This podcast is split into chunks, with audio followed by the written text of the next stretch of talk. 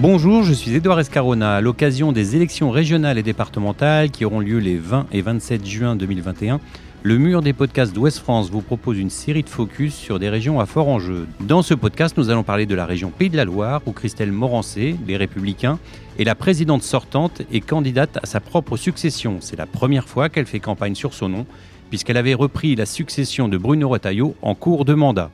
Nous allons parler de ces élections régionales, mais aussi des départementales, avec les journalistes de la rédaction d'Ouest France, et notamment Edith Janin, responsable des pages Pays de la Loire. Nous aurons aussi les directrices et directeurs départementaux de Ouest France dans tous les départements de cette région. Avant cela, nous avons demandé à Erwan Alix, data journaliste à Ouest France, de nous dresser le portrait en chiffres de la région Pays de la Loire.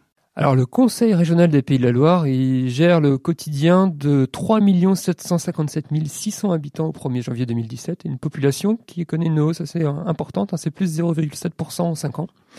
Et euh, pour euh, parvenir à ces fins, le Conseil régional dispose d'un budget assez important, 1,84 hein, milliards d'euros, dont 740 millions sont consacrés à des investissements. Euh, les recettes du conseil euh, régional, c'est donc le produit euh, des impôts de différents investissements. Ça représente 484 euros par habitant en 2019 pour des dépenses à hauteur de 400 euros par habitant. la dette du Conseil régional des Pays de la Loire, c'est 444 euros par habitant. C'est un petit peu au-dessus de la moyenne des régions qui se situe à 374 euros. Alors que fait le Conseil régional des Pays de la Loire avec son budget de 1,84 milliard d'euros? Écoutez, énormément de choses. Hein. Il y a beaucoup de compétences qui sont du domaine de la région. Je vais vous donner deux exemples. Euh, les lycées, tout d'abord. Les 104 euh, lycées publics des Pays de la Loire sont donc gérés par le Conseil régional, que ce soit l'enseignement général, technologique ou professionnel. Et également un autre point, les transports. Par exemple, les TER des Pays de la Loire, c'est de la compétence du Conseil régional. Et donc le Conseil gère 17 lignes qui transportent chaque jour 40 000 voyageurs entre 123 gares. Alors à noter un sujet qui sera intéressant à suivre dans cette élection, c'est un tiers du réseau du TER Pays de la Loire pourrait être ouvert à la concurrence l'été prochain si la majorité est reconduite. Alors majorité justement, comment ça s'était passé en 2015 cette élection? Il y avait 10 listes en lice en décembre 2015 qui visaient toutes euh, le score de 10% pour se maintenir au second tour et obtenir un des 93 sièges à pourvoir. Alors au second tour, c'est la liste emmenée par Bruno Retailleau avec une union euh, de la droite autour des Républicains, de l'UDI, du MoDem, qui l'avait emporté avec 42,70% des voix devant une liste emmenée euh, par Christophe Clergeau pour une union autour du Parti socialiste avec 37,56% des voix. Et une, la troisième liste qui s'était maintenue, la liste de Pascal Gana du Front National, avait obtenu 19,74% des voix. Donc le Conseil général sortant était constitué à 54 sièges pour la majorité UDI-LR, 26 sièges pour l'opposition gauche écologiste et 13 sièges pour le Rassemblement national. Le taux de participation au premier tour avait été de 49,97%, sensiblement proche de la moyenne nationale de 49,37%. Et il y avait eu euh, une plus forte mobilisation au second tour, avec 57,25% de participation, euh, juste en dessous de la moyenne nationale qui était de 58,41%. Il y aura donc huit listes sur la grille de départ de ces élections régionales en Pays de la Loire. Je vous les donne très rapidement dans l'ordre officiel. Il y a tout d'abord euh, la liste Écologie Ensemble solidaire et citoyenne qui sera conduite par Mathieu Orphelin, soutenu par Europe Écologie Les Verts et la France Insoumise. La liste Faire entendre le camp des travailleurs conduite par Édile Le soutenu par Lutte ouvrière la liste Un autre monde Pays de la Loire, conduite par Linda Rigaudot, qui est classée sans étiquette, la liste La région de tous les progrès, conduite par l'ancien ministre François de Rugy et soutenue par La République en marche et le Modem, la liste Union de la droite et du centre, conduite donc par la présidente sortante Christelle Morancé, soutenue par les Républicains et l'Union des démocrates indépendants, la liste Debout les Pays de la Loire, conduite par Cécile Bail de GC, soutenue par Debout la France. La liste Printemps des Pays de la Loire, conduite par l'ancien ministre et ancien maire de Laval Guillaume Garot, soutenue par le Parti socialiste, Parti communiste, le Parti radical de gauche, Place publique, la gauche démocrate et sociale et Cap écologie. Et enfin, la liste Pour une région qui vous protège, conduite par Hervé Juvin, soutenue par le Rassemblement national. On l'a dit, Christelle Morancé des Républicains est la présidente de la région Pays de la Loire depuis octobre 2017. Elle a remplacé Bruno Retailleau, élu en 2015, qui a choisi le poste de sénateur. Cumul des mandats oblige. Pour parler du bilan de l'équipe sortante, j'accueille Edith Gélin, responsable des pages Pays de la Loire à Ouest France. Bonjour Edith. Bonjour. Alors, Christelle Morancé se présente pour la première fois comme tête de liste après avoir succédé à Bruno Retailleau en 2017. Qu'est-ce qu'on peut dire sur son style? Alors, on peut, on peut dire deux choses sur son style. C'est quelqu'un qui, euh, qui était un peu connu en Sarthe, puisqu'elle avait, euh, avait été candidate contre, contre le maire euh, du Mans, mais dans la région, elle n'était pas connue. Donc, elle a fait beaucoup de terrain près des entreprises, notamment. Elle a, elle a, elle a vraiment sillonné tout le territoire. Donc, elle dit que c'est sa méthode, le terrain et la concertation. Elle a eu le temps d'imposer une méthode. Est-ce qu'on a un style, euh, Christelle Morancé moi, je, ne dirais pas qu'il y a un style, mais je dirais qu'elle a, fait vraiment euh, travailler des réseaux. Elle, s'est inscrite dans une démarche un peu dans les pas de, Bruno Retailleau d'ailleurs, hein, qui, euh, qui consultait beaucoup, qui allait beaucoup au, devant des interlocuteurs. Donc, elle s'est inscrite dans cette même démarche. Elle aime ça, visiblement. Alors, l'une des caractéristiques de cette élection, c'est qu'il y a des personnalités fortes face à Christelle Morancé. Il y a notamment deux anciens ministres, Guillaume Garot et François de Rugy, qui sont euh, toujours députés, et aussi le, député euh, Mathieu Orphelin. Euh, on a l'impression qu'en termes de notoriété, finalement, c'est la, la, sortante qui est la moins connue. Oui, c'est ça. En fait, elle a trois, trois candidats qui sont plus connus qu'elle sont connus sur les bancs de l'Assemblée, qui en effet, comme tu le dis, étaient ministres. Et euh, elle, elle, euh, elle continue, dit-elle, de travailler le terrain, de rencontrer, euh, de consulter. Alors, est-ce que sa notoriété dans les pays de la Loire va être suffisante face à des, interlocuteurs, des, des, concurrents qui, eux, le sont, mais à l'échelle nationale? C'est l'une des questions qu'on peut se poser. On dit souvent dans les élections locales qu'il y a une prime au sortant. Est-ce qu'il y a une prime à la notoriété aussi? Moi, je, crois qu'il y a une prime à la notoriété, mais il y a aussi une prime au sortant de fait pour elle, puisque euh, la région, euh, la région n'a pas rien fait euh, depuis 2015. Il y a des lycées en construction, il y en a d'autres qui ont ouvert. sur le plan économique, il y a eu un plan de relance euh, qui, a, permis euh, d'accompagner toute cette période de crise, euh, pendant toute la période de crise, les entreprises, de quelle que soit leur taille, les grandes filières qui étaient en difficulté, le monde de la culture, même si ses opposants considèrent que c'est insuffisant, il y a eu une vraie présence de la région et un vrai accompagnement. Alors, l'une des grandes interrogations de cette élection, bien sûr, dans un contexte particulier, c'est le taux de participation qui aura sans doute des conséquences sur les résultats.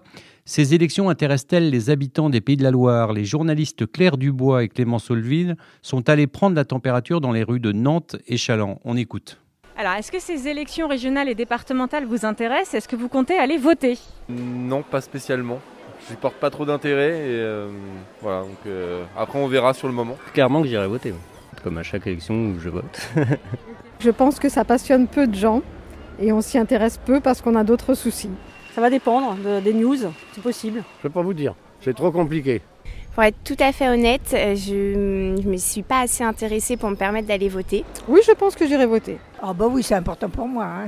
J'ai toujours voté, euh, j'ai 77 ans, j'ai toujours voté. C'est pour maintenant que j'irai pas voter.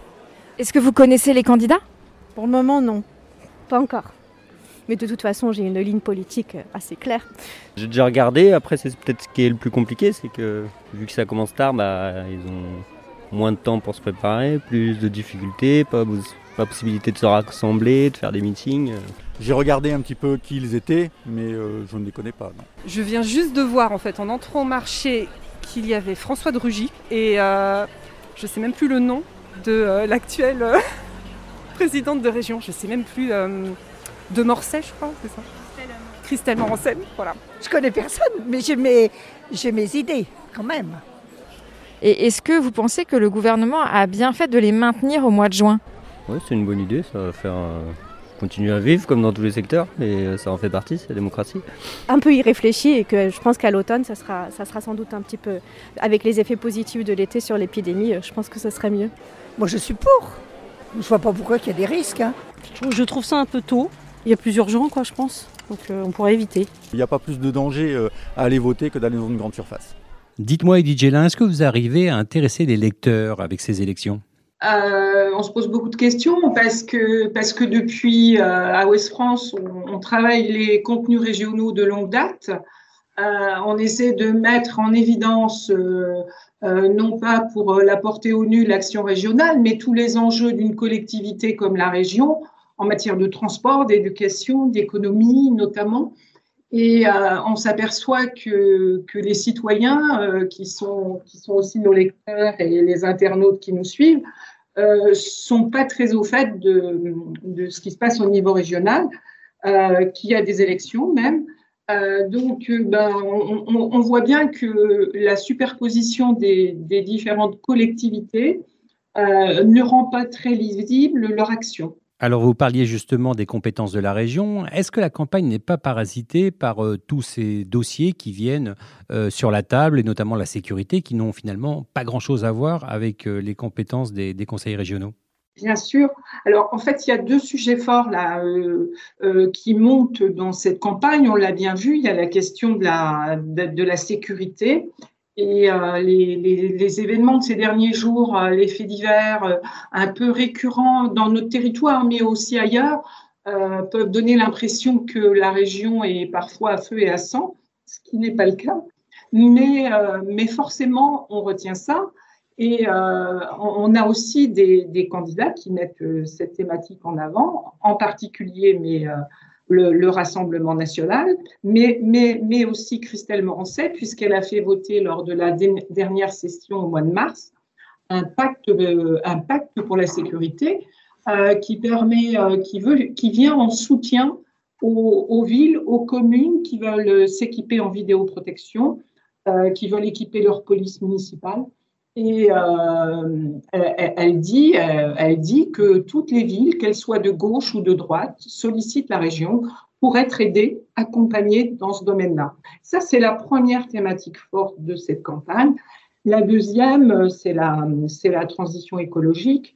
Tous les candidats, euh, mais pas seulement évidemment euh, les écologistes, euh, arguent de, leur volonté euh, de travailler cette thématique. Ils ont tous verdi leur programme euh, et on a l'impression qu'on a tous les, tous les, tous les premiers écologistes de la région, ce sont nos candidats au régional.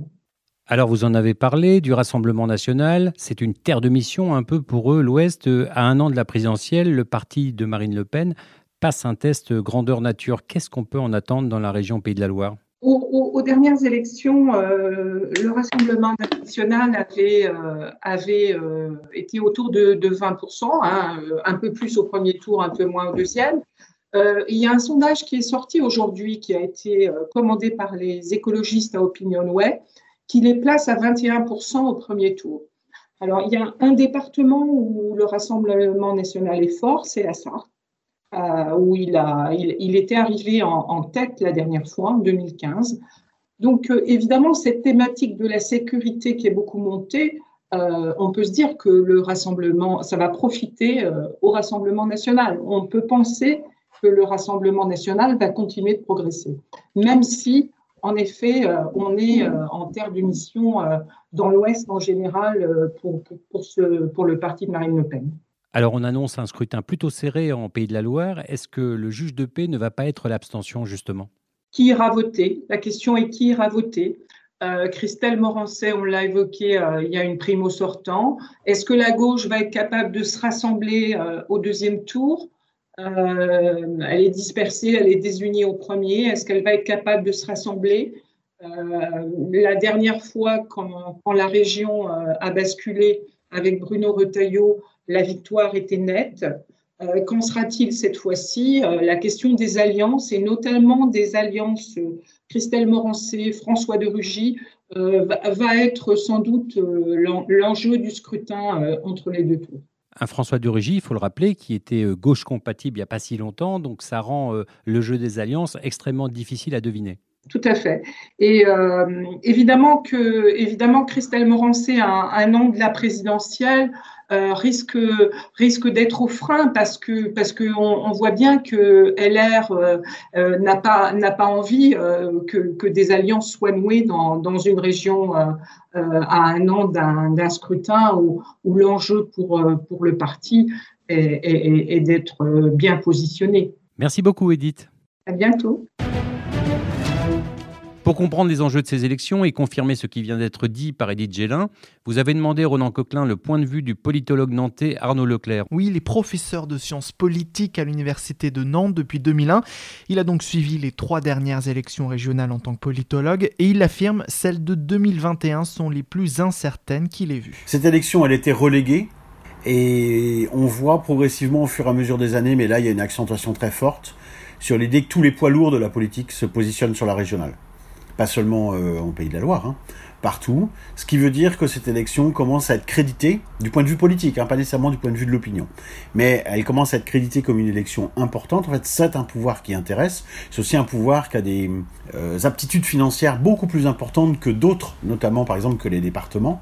Et donc là, on voit une, bascule très nette, c'est-à-dire que la régionale est en train de monter comme une élection importante, là où la départementale est en train de s'effondrer et d'être reléguée à une élection très quelconque faut avoir en tête que les Pays de la Loire, c'est un peu comme pour la Bretagne d'ailleurs, c'est une région qui a massivement voté Emmanuel Macron en 2017. Vraiment. Non seulement à la présidentielle, aux législatives, et même, je dirais encore aux européennes, il y a un vote important, ce qui veut dire qu'il y a vraiment un électorat de type centriste LREM qui s'identifie fort. Or, ce, parti, il, a pris une claque très forte municipale, en montrant qu'il avait une très faible implication ou implantation locale. Et ce qu'on a vu au, municipal, c'était donc l'inverse. C'est-à-dire on a vu et le Parti socialiste et les républicains très bien résister parce que eux, ils ont des implantations locales très fortes. Et du coup, on est un peu au milieu du guet quand on arrive à la régionale, parce qu'on a d'un côté une tendance assez forte d'un électorat puissant autour euh, de LREM, et de l'autre côté, une implantation locale qui joue plutôt en faveur des deux grands partis traditionnels. Et donc, la question sur les régionales euh, et un peu sur les départementales, ça va être bah, de cet équilibre un peu instable, où est-ce que ça va? Où est-ce que ça bascule? Et c'est un signe important pour la future présidentielle. Président de région, donc un pouvoir qui intéresse et qui peut servir de rampe de lancement pour 2022. Alors qui va se démarquer parmi les sept listes proposées aux Ligériens? Pour le politologue, l'actuel président LR, Christelle Morancet, devrait bénéficier de la prime au sortant. Je pense que les présidents sortants un peu partout sont, sont en position de force. Il y a une prime au sortant qui risque d'être importante. Euh, et même en Pays de la Loire, même si euh, la présidente euh, Christelle Morançon n'est pas particulièrement connue, avec une grande notoriété, etc. Et que surtout, la dernière fois, c'était pas elle qui se présentait, mais, Bruno Retailleau. donc là, c'est la première fois qu'elle se présente sous son nom. Mais pour autant, je pense que ce, qu'ont montré les, les municipales, c'est que les républicains avaient un réservoir de voix assez conséquent. et qu'ils devraient le retrouver sur les régionales. Après, euh, il y a une grande incertitude sur ce que va faire En Marche, euh, avec, euh, avec François de Rugy comme, comme tête de liste, mais il y a une très grande probabilité que les Républicains et En Marche se retrouvent au second tour sur une liste commune, et là, normalement, c'est un rouleau compresseur qui permet de gagner assez aisément. D'après le politologue, il faudra aussi compter sur le Rassemblement national, représenté par l'eurodéputé Hervé Juvin. Ah, il sera au second tour, j'ai aucun doute sur l'idée sur qu'il le sera. Et là, je pense que le Rassemblement national va progresser euh, en, voix, euh, et donc sans doute en siège aussi. Le Rassemblement national, il a réussi à percer dans une région qui lui était pas favorable historiquement, euh, progressivement. Alors d'abord en Sarthe, ensuite en partie en Mayenne, on le voit aussi beaucoup en Vendée. C'est plutôt dans les zones rurales qu'on le voit de manière nette, puis aussi un peu sur le littoral. mais élection après élection, il progresse. alors on va voir, parce qu'il y a toujours un effet aussi lié à la, tête de liste. Euh, la tête de liste de la dernière fois été euh, ancrée localement, notamment en Sarthe.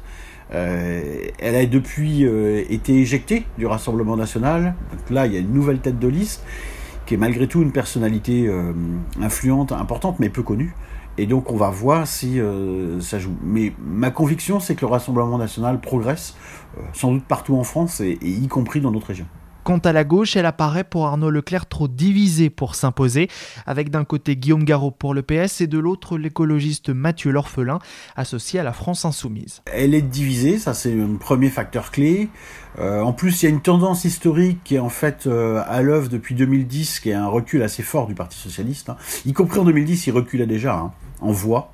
Euh, donc là, on va ça a continué en 2015, ça a continué après 2015, et donc là, on a une, vraie incertitude sur ce que peut être le, le score du Parti socialiste, de la liste du Parti socialiste.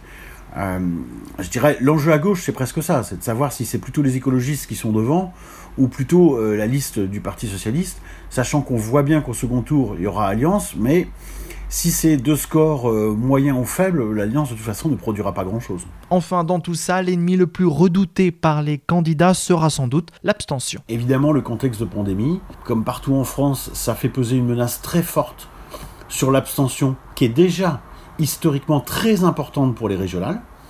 Donc là, du coup, ça, on ne sait pas très bien euh, à quelle sauce on va être mangé, mais il y a une probabilité importante d'une abstention très massive. L'abstention sur toutes les élections, elle joue un très grand rôle. En fait, c'est elle qui fabrique la victoire. C'est-à-dire que l'abstention, elle est différentielle à chaque élection. Si on reprend la dernière élection régionale en 2015, ce qui est frappant, c'est qu'il y a presque 200 000 voix de plus au deuxième tour qu'au premier tour, et qu'on voit très bien que ces voix vont très très massivement vers la liste de droite et pas vers la, vers la liste de gauche. Donc euh, les, les, remobilisations et au contraire les désaffections, les remobilisations se font vers un camp et les, démobilisations se font contre un camp. Et c'est ce qui fait la différence au bout du compte. Donc ce qui est difficile à dire là, c'est quelle va être la dynamique. C'est-à-dire que ceux qui vont choisir de s'abstenir, est-ce que c'est pour sanctionner plutôt la gauche, plutôt la droite? Euh, Ça, c'est aujourd'hui très très incertain. Et en particulier, on ne sait pas très bien dans quelle mesure l'électorat va vouloir envoyer un message national sur le gouvernement en place. Alors on va aller maintenant en Loire-Atlantique où nous attend euh, Arnaud Vajvik, directeur départemental euh, Loire-Atlantique pour Ouest France. Bonjour Arnaud. Bonjour. Alors euh, Arnaud, votre sentiment sur cette campagne électorale qui, est dans un contexte, on l'a dit, particulier, elle intéresse un peu dans votre département? Bah, la réponse, bien entendu, est non. dans notre entourage, on a tous des amis qui ne sont pas journalistes et quand on leur parle un mois du scrutin des, élections, la plupart ne savent pas ni pour qui ni pourquoi ils doivent aller voter. Il y a effectivement, comme euh, vous le dites, un enfin, comme vous l'imaginez, un désintérêt pour la politique auquel s'ajoute le, désintérêt lié à la crise. On a fait un petit micro-trottoir il n'y a pas très longtemps avec Télé Nantes et on s'est aperçu, par exemple, que les Nantais ne connaissaient absolument pas Christelle Morancé, la présidente sortante, et encore moins ceux qui se présentent euh, face à elle. Alors peut-être à part François de Rugy, ancien numéro 2 du gouvernement, qui avait défrayé la, chronique avec euh, l'affaire des homards. Mais en tout cas, en règle générale, ils ne savent pas ce que fait un conseil régional. Euh, et dans cette campagne en Pays de la Loire, on s'aperçoit d'ailleurs que les candidats rajoutent des compétences qui ne sont pas celles de la région, comme la sécurité par exemple. Ils ont tous leur petite idée sur la sécurité, mais ça c'est pour intéresser les électeurs euh, de Loire-Atlantique et de Nantes qui évidemment ont cette problématique euh, au quotidien. Donc voilà, tout ça, ça contribue à encore plus de, flou euh, dans cette campagne. Alors ce qui est l'autre particularité, c'est que les régionales et les départementales ont lieu en même temps. vous sentez qu'il y a une élection qui intéresse un peu plus que l'autre? Moi, j'ai pas ce, j'ai pas ce sentiment-là. En tout cas, en tant que journaliste, je pense que l'élection euh, régionale est intéressante à suivre parce que euh, on a des, vrais euh, capés de la politique. Hein, et puis, il y a aussi des, candidats qui sont très fortement ancrés sur l'écologie. Donc, c'est vrai que l'affrontement entre guillemets, si on veut parler d'affrontement, est intéressant. Maintenant, est-ce que ça intéresse le public beaucoup plus que les départementales? J'en suis pas forcément persuadé. Je pense qu'ils mettent ces deux élections dans le même sac. Et puis, euh, on verra ce week-end-là s'il fait beau ou pas, et si les gens iront euh, à la plage ou s'ils iront voter. Ça, c'est encore une autre affaire. Alors vous l'avez dit, il y a la présence de François de Rugy, on en a beaucoup parlé ces derniers mois, voire euh, Varney avec, avec sa présence au gouvernement qui s'était terminée un petit peu étrangement. Est-ce que c'est justement quelque chose qui rajoute à la curiosité dans cette élection? Ça rajoute pas la curiosité. En tout cas, on s'aperçoit que sur les réseaux sociaux, notamment, euh, toutes les propositions qu'il peut faire sont euh, raillées. Euh, et l'histoire du homard, en fait, c'est un peu comme le sparadrap du capitaine Haddock hein, qui, lui colle au doigt. il n'arrive pas à s'en débarrasser. Voilà, il n'arrive pas à s'en débarrasser. à côté de ça, les uns et les autres font une, belle campagne hein, avec des propositions intéressantes. Mais c'est vrai que ça reste une épine dans le pied de François de Rugy, cette, cette affaire. Rappelons-le, pour lequel il n'a pas eu de condamnation. Ben, voilà. Mmh l'une des particularités aussi de ce scrutin, c'est que le conseil régional est à Nantes physiquement, hein, siège à Nantes, et, la présidente sortante est, sartoise. Est-ce qu'elle est bien connue des habitants de la Loire-Atlantique? Mais non, non, non, non, non. comme je le disais, c'est vrai qu'on a, on a essayé d'aller sonder les Nantais et euh, ils, ne, ils, ne, la connaissent pas. Euh, euh, mais connaissait-il davantage Bruno Retailleau avant qu'il n'ait cette exposition nationale? Ça, j'en suis pas non plus persuadé. je pense que c'est un échelon, hein, le, Conseil régional, qui est vraiment méconnu du grand public et on ne sait pas précisément ce qu'il peut apporter au quotidien. Et c'est un peu tout le travail aussi des journalistes d'essayer de, mettre en lumière euh, toutes ces compétences euh, dans nos colonnes. Alors, à quelques mois de la présidentielle, il y a aussi euh, un vote qui va être riche d'enseignements, c'est celui pour le Rassemblement national. Comment vous percevez, alors il y a des grands ensembles urbains dans votre département avec Nantes, Saint-Nazaire, est-ce que le, vote pour le Rassemblement national sera quelque chose à regarder de près? Bah, bien sûr, il faudra regarder évidemment les zones rurales, très éloignées de la, métropole. Hein, on vote massivement à gauche. Euh, mais, les zones un petit peu oubliées des services publics, euh, qui, sont euh, très compliquées en termes de services au quotidien. Le Rassemblement national fait campagne sur l'insécurité ici en Loire-Atlantique, que ce soit pour les régionales ou pour les départementales. Et il y a matière à, faire en Loire-Atlantique avec des agressions en forte hausse ces dernières années, le trafic de drogue, le phénomène des mineurs étrangers qui sont par les, réseaux. et on s'aperçoit qu'ils ont de jeunes candidats, des étudiants en médecine, en sciences politiques et par exemple, pour la petite euh, histoire, euh, au niveau des départementales Loire-Atlantique, le Benjamin est même un lycéen qui a 18 ans et euh, qui possède comme binôme, d'ailleurs, une mère de famille de 9 enfants qui a annoncé déjà qu'elle ne ferait pas campagne sur le terrain parce qu'elle s'occupe justement de ses enfants. Alors on va parler des départementales pour terminer avec vous Arnaud. Euh, la Loire-Atlantique compte 31 cantons dans lesquels seront élus 62 conseillers départementaux. Au, total, c'est 134 binômes hein, qui se présentent. En 2015, la gauche l'avait emporté à un canton près. Le leader de la majorité sortante de gauche, hein, Michel Ménard, euh, euh, se, représente et espère bien pouvoir poursuivre. Est-ce que ça va être aussi serré que lors de la dernière fois ou peut-on attendre justement un basculement? Eh ben, on peut tout à fait s'attendre à un basculement. Il y a certains cantons qu'il faudra suivre. Celui de Nantes 1, par exemple, s'était joué à, 600 voix près. Donc c'est vrai que c'est l'enjeu de cette campagne. Hein. Est-ce que le département est en mesure de, basculer ou pas? Euh, La gauche qui euh, est actuellement euh, à la tête de ce département et qui a perdu son leader, le président Philippe Grosvalet, qui a annoncé juste avant le démarrage de la campagne qu'il ne repartirait pas, à la surprise générale. Euh, la droite aussi, puisqu'il va falloir succéder à Gatien Meunier, qui était leader de l'opposition. Donc, comme vous l'avez dit, euh, il y aura euh, Michel Ménard à gauche et un tout jeune élu qui est le maire de la cinquième ville du département, Saint-Sébastien-sur-Loire, qui s'appelle Laurent Turquois, qui lui, justement, sera le chef de file de cette campagne à droite. Donc, c'est vrai que c'est la la, grande inconnue, hein, euh, euh, d'autant qu'on ne peut pas dire qu'En Marche jouera les arbitres dans cette campagne, puisqu'ils ne sont présents que dans un canton sur deux, euh, avec peut-être, on le verra, une consigne de vote qui fera la différence à l'entre-deux tours. Et surtout que dans ces élections, en plus, il y a souvent une prime au sortant hein, sur ces élections très locales. Oui, et puis c'est un département qui est très ancré à gauche, euh, euh, voilà, avec, des, avec des, politiques sociales qui est très très forte, des dépenses sociales aussi qui sont très importantes, mais comme euh, aujourd'hui dans, tous les départements. Et puis, pour la petite anecdote, ben, on, regardera peut-être du côté de la Baule, si finalement la Baule ne va pas finir par tomber aux mains de la gauche. Alors je, je dis ça pour la blague, mais c'est vrai que le candidat de droite qui se présente à la place de Gatien Meunier eh ben, est un ancien membre du cabinet du socialiste Jacques Oxiette. Donc, euh, il faudra suivre l'issue de, ce scrutin, mais ça pourrait être euh, assez intéressant à regarder. Alors, il y a deux cantons où il y a des duels, donc euh, finalement, on aura le, vainqueur dès, le premier tour, c'est Saint-Brévin et Saint-Sébastien-sur-Loire. Oui, oui, oui, il faudra regarder euh, tout ça, mais effectivement, et justement, Saint-Sébastien-sur-Loire, c'est le canton de Laurent Turquois, euh, le chef de file de la, de la droite, euh, et ce sera un canton test pour lui, hein, parce que bah, s'il perd, il ne pourra pas prétendre à, à, être président du département, puisqu'il aspire à cette, à cette fonction. Merci beaucoup, Arnaud Vajvik. À très bientôt. Merci à vous. On va aller dans le Maine-et-Loire maintenant pour retrouver Stéphanie Hanck, directrice départementale pour Ouest France dans ce département. Bonjour Stéphanie. Bonjour. Alors dites-nous, en Maine-et-Loire, ces élections, est-ce qu'elles intéressent les, les habitants? Est-ce qu'on en parle un peu de ces régionales et ces départementales? Les élections départementales et régionales, malheureusement, dans le département de, Maine-et-Loire, n'intéressent pas plus que ça. Euh, ce n'est pas faute pourtant d'aller euh, interroger euh, les lecteurs et bah, les habitants, tout simplement, sur, sur ces thèmes. Donc, on, est parti les interroger sur différents thèmes, hein, que ce soit la protection de l'enfance, les routes, etc. On voit bien que finalement, ça reste un sujet méconnu, une élection qui reste méconnue, en tout cas, depuis que ça a changé de nom, on va dire, pour les départementales en 2015. Donc, voilà. Mais il y a un des intérêt croissant, on, le voit bien.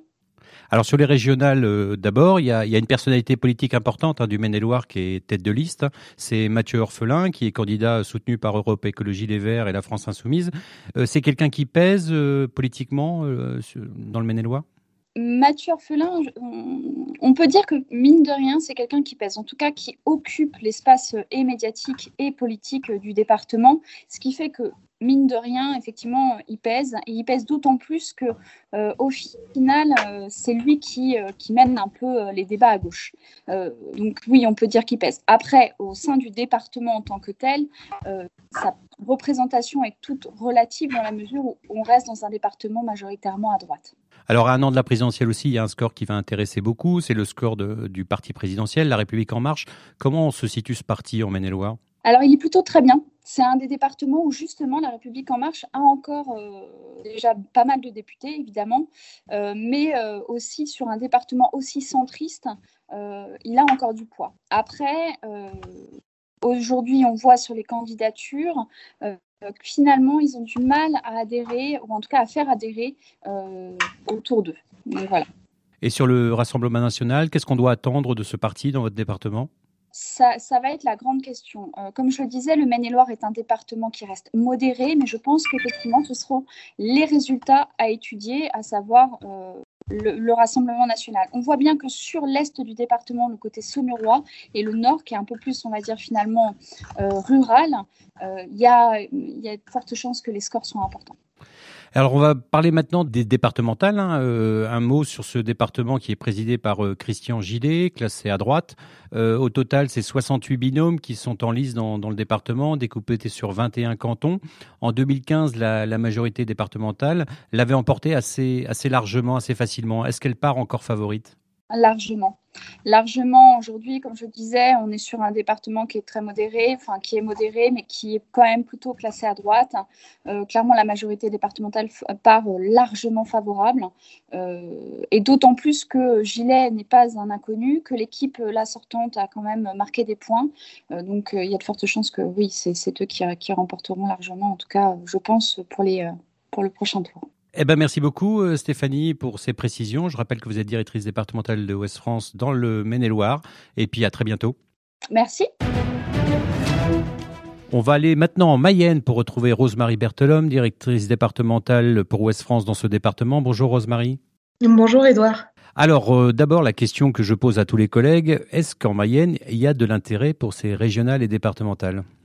Malheureusement, assez peu d'intérêt. Euh, les Mayennais n'ont pas trop euh, la tête euh, à cela. Plutôt au 30 juin et l'étape du, Tour de France, c'est plus ça qui occupe leurs esprits, mais les candidats ont espoir que l'intérêt arrive petit à petit. Alors, l'un des intérêts des élections régionales en Mayenne, c'est la présence de Guillaume Garot, qui est ancien ministre et ancien maire de Laval. Est-ce que ça ajoute un petit peu d'intérêt à cette élection, sa présence? Oui, et surtout, ça peut être profitable aux candidats de, la gauche au, départemental qui pourront euh, surfer euh, sur euh, cette présence de Guillaume Garot au régional. à noter, Guillaume Garot est, conseiller départemental sortant, il était leader de la minorité. Alors, est-ce qu'il fait campagne sur le terrain dans, dans un département qu'il connaît bien ou est-ce qu'il est présent partout dans la région? Alors, il est présent partout dans, la région. Euh, bien sûr, euh, il fait campagne en, en Mayenne, mais il délègue également euh, euh, cette campagne à, certains de, ses proches et notamment aux sympathisants de, la gauche. On le voit un peu partout. Euh, c'est un homme de, de, terrain qui sait faire campagne et euh, il le montre là dans ses régionales.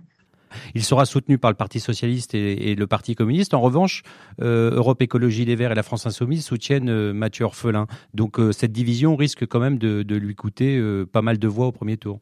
C'est sûr que le premier euh, tour sera assez compliqué. Euh, qui euh, sera devant l'autre entre Guillaume Garot et Mathieu Orphelin C'est tout l'enjeu, notamment l'enjeu du second tour où on peut imaginer qu'ils voudront faire alliance l'un comme l'autre. Alors on va rester toujours sur la, sur la régionale et aussi les départementales.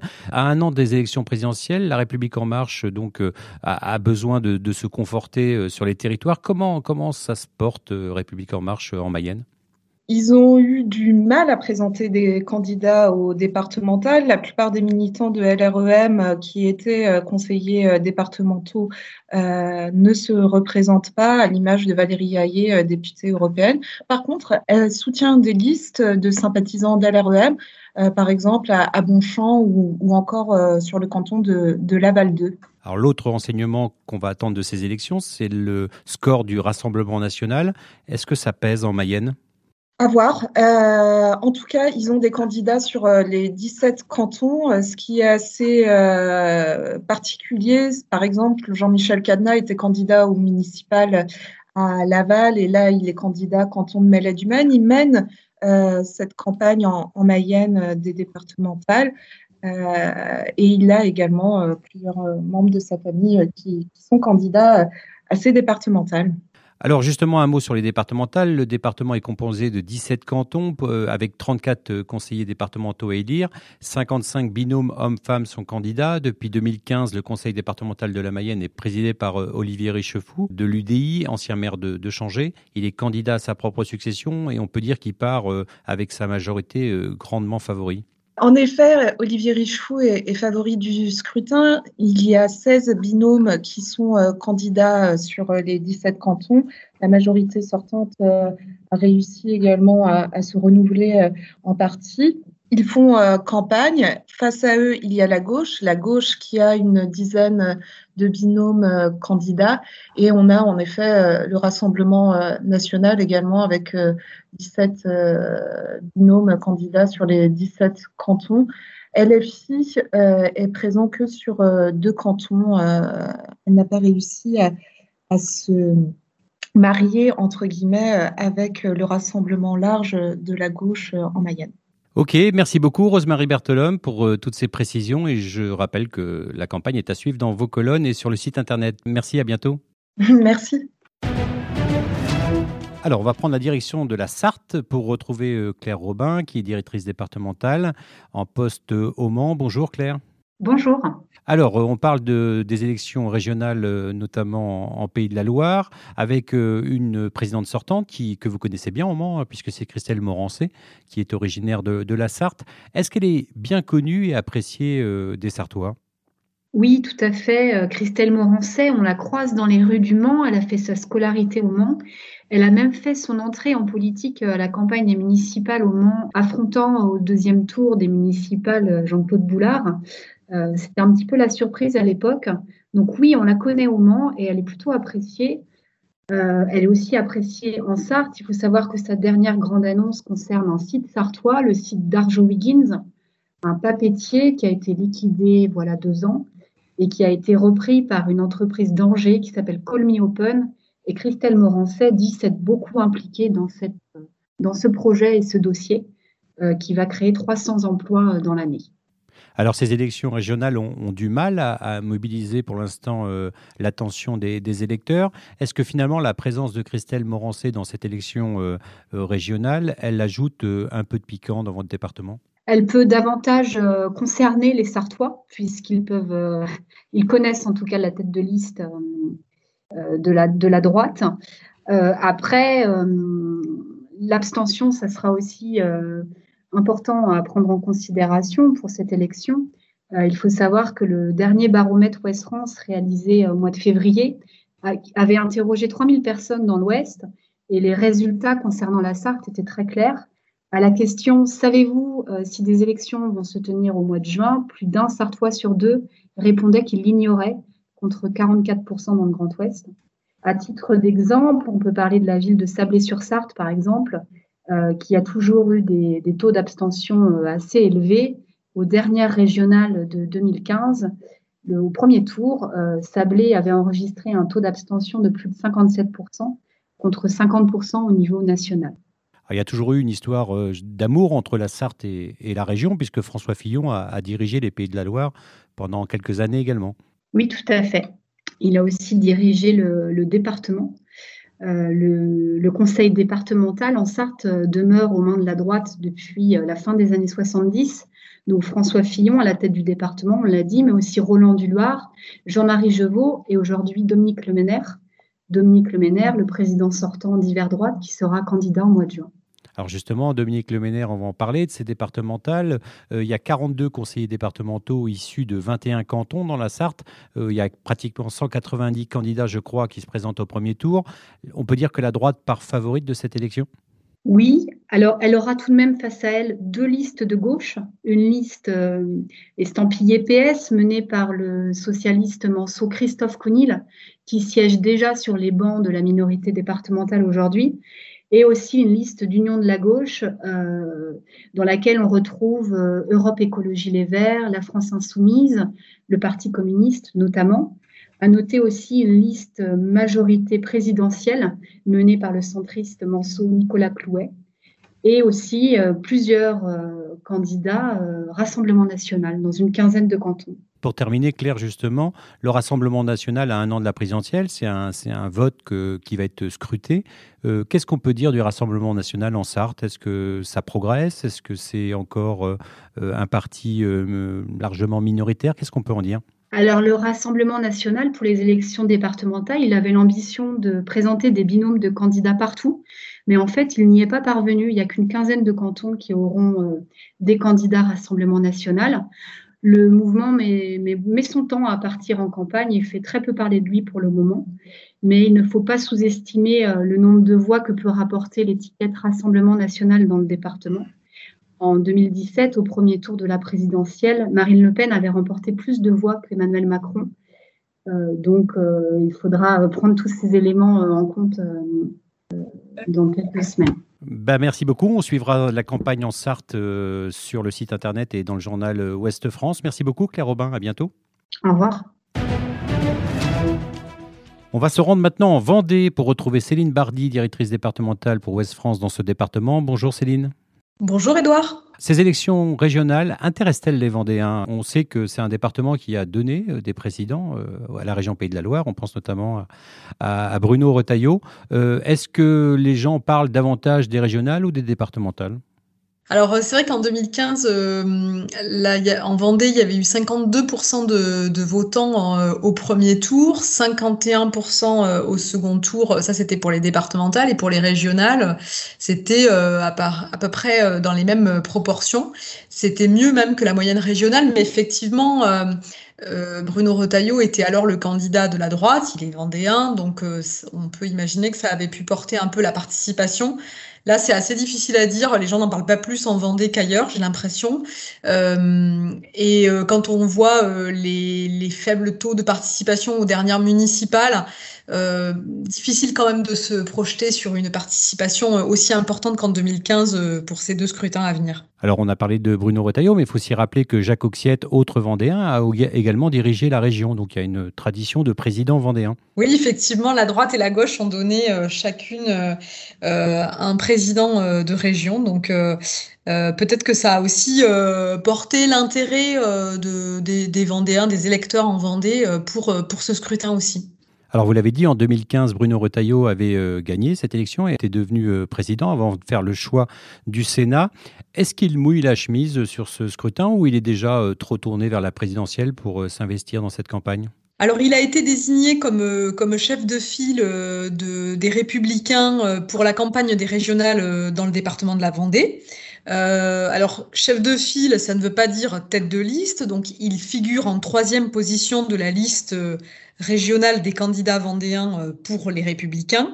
Euh, il est toujours euh, très présent en Vendée. Il est le patron de son parti dans le département. Donc, il, oui, d'une certaine façon, on peut dire qu'il mouille la chemise. Après, il, ne reviendra pas, enfin, il ne brigue pas la présidence comme il l'a brigué en 2015.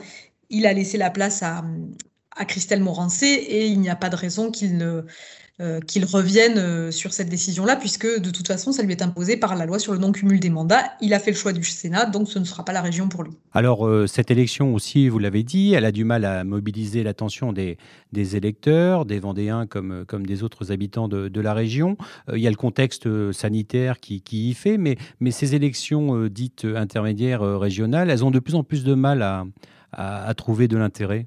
Oui, alors euh, effectivement, mais ceci dit, euh, ce n'est pas que les élections euh, régionales et départementales qui ont du mal à susciter l'intérêt, puisqu'on voit quand même au fil des, différents scrutins que la participation n'est pas vraiment au rendez-vous. C'était le cas pour les municipales, les européennes, c'était pas beaucoup mieux. Peut-être parce que c'est un scrutin intermédiaire, peut-être aussi parce que les compétences de ces deux collectivités que sont le Conseil régional et le Conseil départemental sont des compétences du quotidien, donc peut-être qu'il y a, il y a moins de d'appétence que pour une grande élection comme la présidentielle.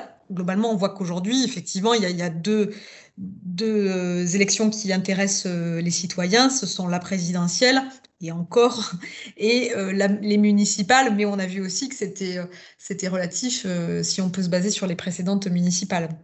Alors les régionales, euh, il y a un peu de suspense. Sur les départementales en Vendée, on a l'impression qu'il y en a peu du suspense. La droite est quand même extrêmement bien implantée. Euh, le suspense, il se situe surtout au niveau de la présidence, puisque Yves Auvinet, euh, d'hiver droite, a décidé de ne pas se représenter. Est-ce que finalement, ce n'est pas la question de la présidence qui, qui alimente un petit peu les discussions? Alors effectivement, c'est vrai que euh, la droite est extrêmement majoritaire. Hein. Aujourd'hui, sur 34 élus, ils en ont 32 et il y a deux élus euh, de euh, l'opposition socialiste qui siègent et qui sont du canton de la Roche-sur-Yon.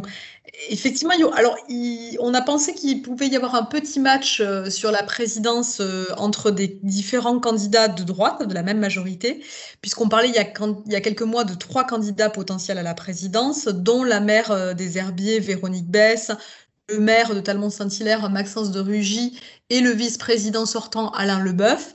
Mais euh, Véronique Bess a renoncé à se présenter car euh, il y avait une candidate sortante sur son canton et ça aurait pu créer de la division et donc elle a renoncé.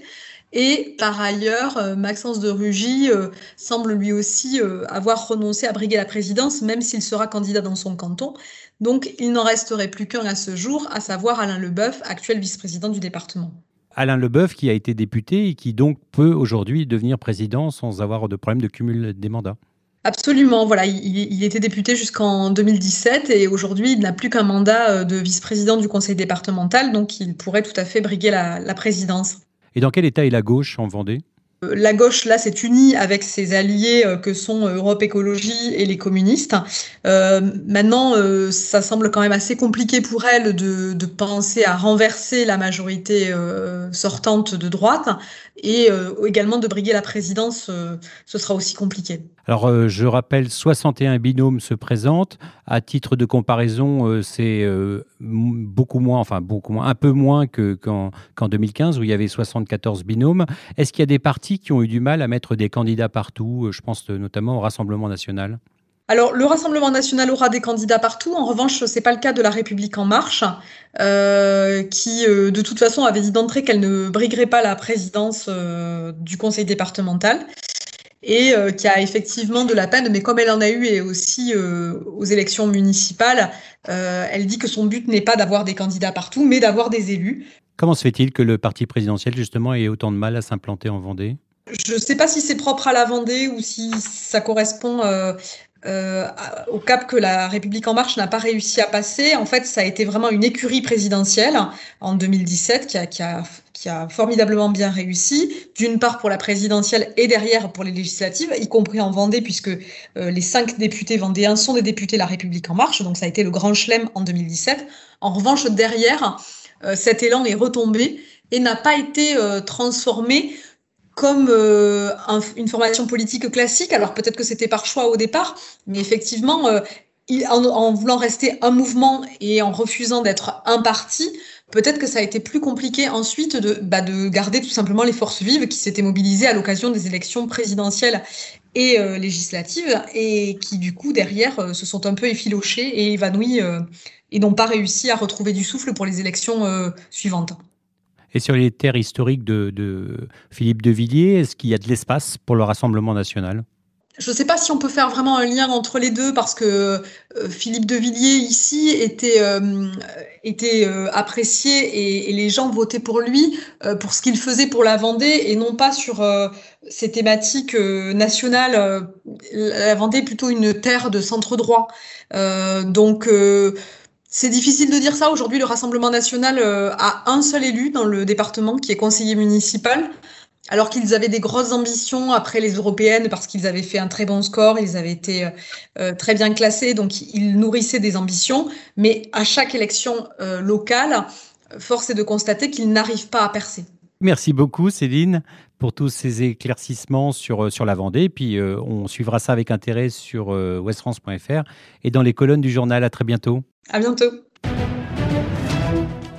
Voilà pour le tour d'horizon des élections régionales et départementales en Pays de la Loire. La campagne est à suivre en temps réel sur notre plateforme westfrance.fr et dans les colonnes du journal Ouest France. Toutes les analyses, commentaires, résultats pour ne rien rater de ce rendez-vous important pour la démocratie. Vous pouvez aussi écouter nos programmes audio sur le mur des podcasts Ouest France ainsi que sur toutes les plateformes de streaming. N'hésitez pas à laisser un commentaire ou une note et surtout n'oubliez pas d'aller voter. À bientôt. Retrouvez cet épisode ainsi que nos autres productions sur le mur des podcasts et aussi sur notre application Ouest France. N'hésitez pas à nous mettre 5 étoiles si vous avez aimé ce programme.